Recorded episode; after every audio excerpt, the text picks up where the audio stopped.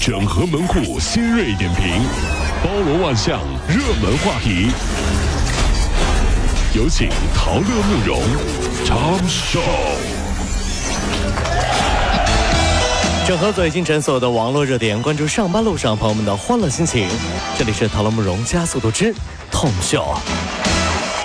这两天呢，南宁飞到哈尔滨的航班上呢，有两位大妈把脚放在了小小桌板上面。那前排的乘客呢，就忍受不了，向空姐投诉。有味儿呢。对，那空姐就协调说，让他们坐到前面的座位。大妈就说了，我们是跳芭蕾的，那这个是受了伤，啊，不愿意调座位，不方便。对我们还要在这继续晒脚，晒脚，而且还指责前排的乘客和空姐们没有同情心。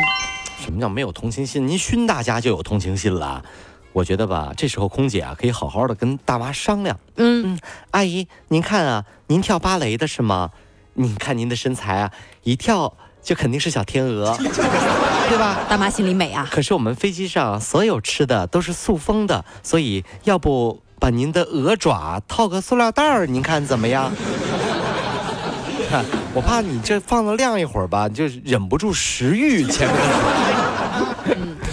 呃，近日呢，一位程序员相亲，呃，相亲的图引起了网友们的围观。这位天然呆的程序员是不小心啊，把自己的他。表示说，因为我现在自己的年纪已经不小了，我就想趁着头发还没掉光的时候，我找个女朋友。那么关于择偶的标准呢？他说了，只要是女孩就行，呃，只要不是 PD，也就是这个产品经理的话，这个条件还可以再放宽点儿。是啊。有网友就评论了，程论员浑身上下的程序员啊，程程序员浑身上下都是梗啊。嗯，是啊。脱发加班黑 PD 一个不落。那也有网友就说了，女孩子就好，这个条件再放宽还怎么放？很好奇。就是有人说了，说你们用盗版的时候有想过做出这款程软件的这个程序员吗？啊，他们该如何养家糊口啊？然后别人这么说，别逗了，程序员哪有家要养？你看他结结得了婚吗？你看这个忙那样，这是。最狠的是，有的公司啊出了一个狠招，说有的公司新招了一批年轻的女员工啊，但是给他们工资很低。为什么？是女程序员，然后程序员招女的，你们什么意思啊？对不对啊？吃得了苦吗？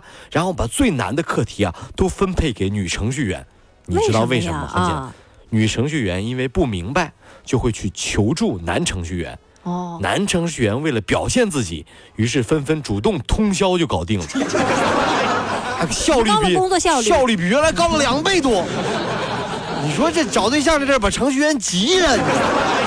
今年呢，江西的女子王某就报案了，说自己的银行卡被之前结识的一名网友给盗刷了三万多元。妈呀！那现在这个网友呢已经是失联了。那据悉啊，嫌疑人玉吴某之前是没有犯罪记录的，而其双胞胎哥哥玉文某却劣迹斑斑。哎呀妈呀！原来呀是这个玉文某一直在利用自己双胞胎弟弟的身份在作案，目前呢已经是被刑拘了。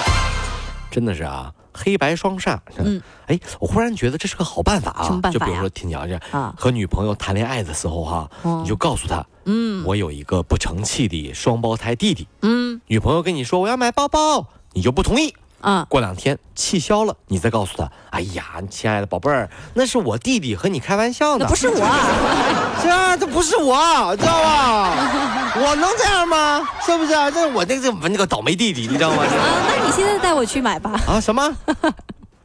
哎，我我我等会儿我去找下我哥啊，等会儿等会儿我还是我弟弟啊。好了啊，在西安的雁塔区，一个小饭店的门口放了张椅子，上面写着“招财猫”，那还真的有一只猫就卧在上面卖萌。店家就说了，本来是觉得好玩那结果呢，猫也很听话，每天都卧在上面。路人一天能投下几十块钱，都是用来给猫买吃的。妈呀！啊，那除了猫粮呢？猫每天还要吃鱼和肝。刚刚你说啥？鱼和肝呢？对，我你还有一句话，刚才。呃，都是一天投下来几十块钱。不是，刚才你说的是吃的比你都好。听到这样的消息啊，真的很难过。你看，人家猫是自己打工，自己挣猫粮，是不是？我们家的猫是我给它打打工挣挣猫粮，它还爱答不理的。最重要的是，回到家还要给它铲屎。你说这猫和猫的差别怎么就我怎么 这这么倒霉呢？这碰到这样的猫，真是啊，这。那最近啊，有网友发帖引发了一个热议啊。网友发帖就说了，说和男朋友啊在一块都快两年了，哎呦啊，因为自己家住的房间漏水，那最近呢家里面是打算装修，男朋友就说那你就住到我们这个新家里去吧，就说是提前试婚。试婚？哎，那当然了，前提是双方都已经见过父母，并打算明年的下半年就要结婚了。但是他自己的父母思想呢比较保守，就觉得这住过去不太妥当。那网友就想问了，提前试婚有这个必要吗？我只说说句实话啊，提前试婚，你跟爸妈说什么呀？是不是傻？你说是不是傻？这有的事儿，你你就不是什么事儿都要跟爸妈说的。我就问句实话，现在目前多少年轻人在这处在试婚的阶段？爸妈以为自己子女还是单身，这这。就是我跟你说，就你说了就不行了，爸妈就知道了，知道吧？说了官方，就说了没有一个能同意的。那你不说，爸妈就默认了，这事你就不能说。睁一只眼闭一只眼。对，别的不说，就说个段子吧哈。孩子有一天哭着问爸爸：“爸爸，为什么你要选一个这么凶的女人当老婆？我妈妈凶死了。”爸爸哭了，嗯，还不是因为你，没有你，你爸爸我能，你爸爸我能当你爸爸吗？我，所以这就是试婚的代价，谢谢。二十五号凌晨，福州的一名女子报警称遭到了三名男子的骚扰。那警方到达现场之后呢，得知到这名女子是网络主播。网络主播，男子中呢有一位是她的粉丝，他花了一千二百元打赏求见面。见面之后呢，又嫌她丑，觉得自己被骗了，哎，就要求这名女子把这个赏金退还回来。哎呀，啊，那在警方的劝说之下呢，男子表明将自行联系网络平台处理。那天啊，听一个抖音网红在介绍自己的粉丝为什么做这么多的原因啊。我说啊，这位网红你好，为什么你的粉丝这么多呀？这太厉害了呀！然后你介绍点经验，我们也想成网红。你知道那女的是怎么说的？说啊，我的经验有很多了，嗯，哭泣哭泣，plus 不是不是不是不是，哦不不是这个啊，还有一个经验是这样的，就是拍摄抖音的时候啊，你的动作幅度不要太大。为什么？因为那美颜镜头啊反应不过来，容易穿帮，你知道吗？哎呀哎呀，那肉还在，哎呀这家伙哎回啊，可以了可以了。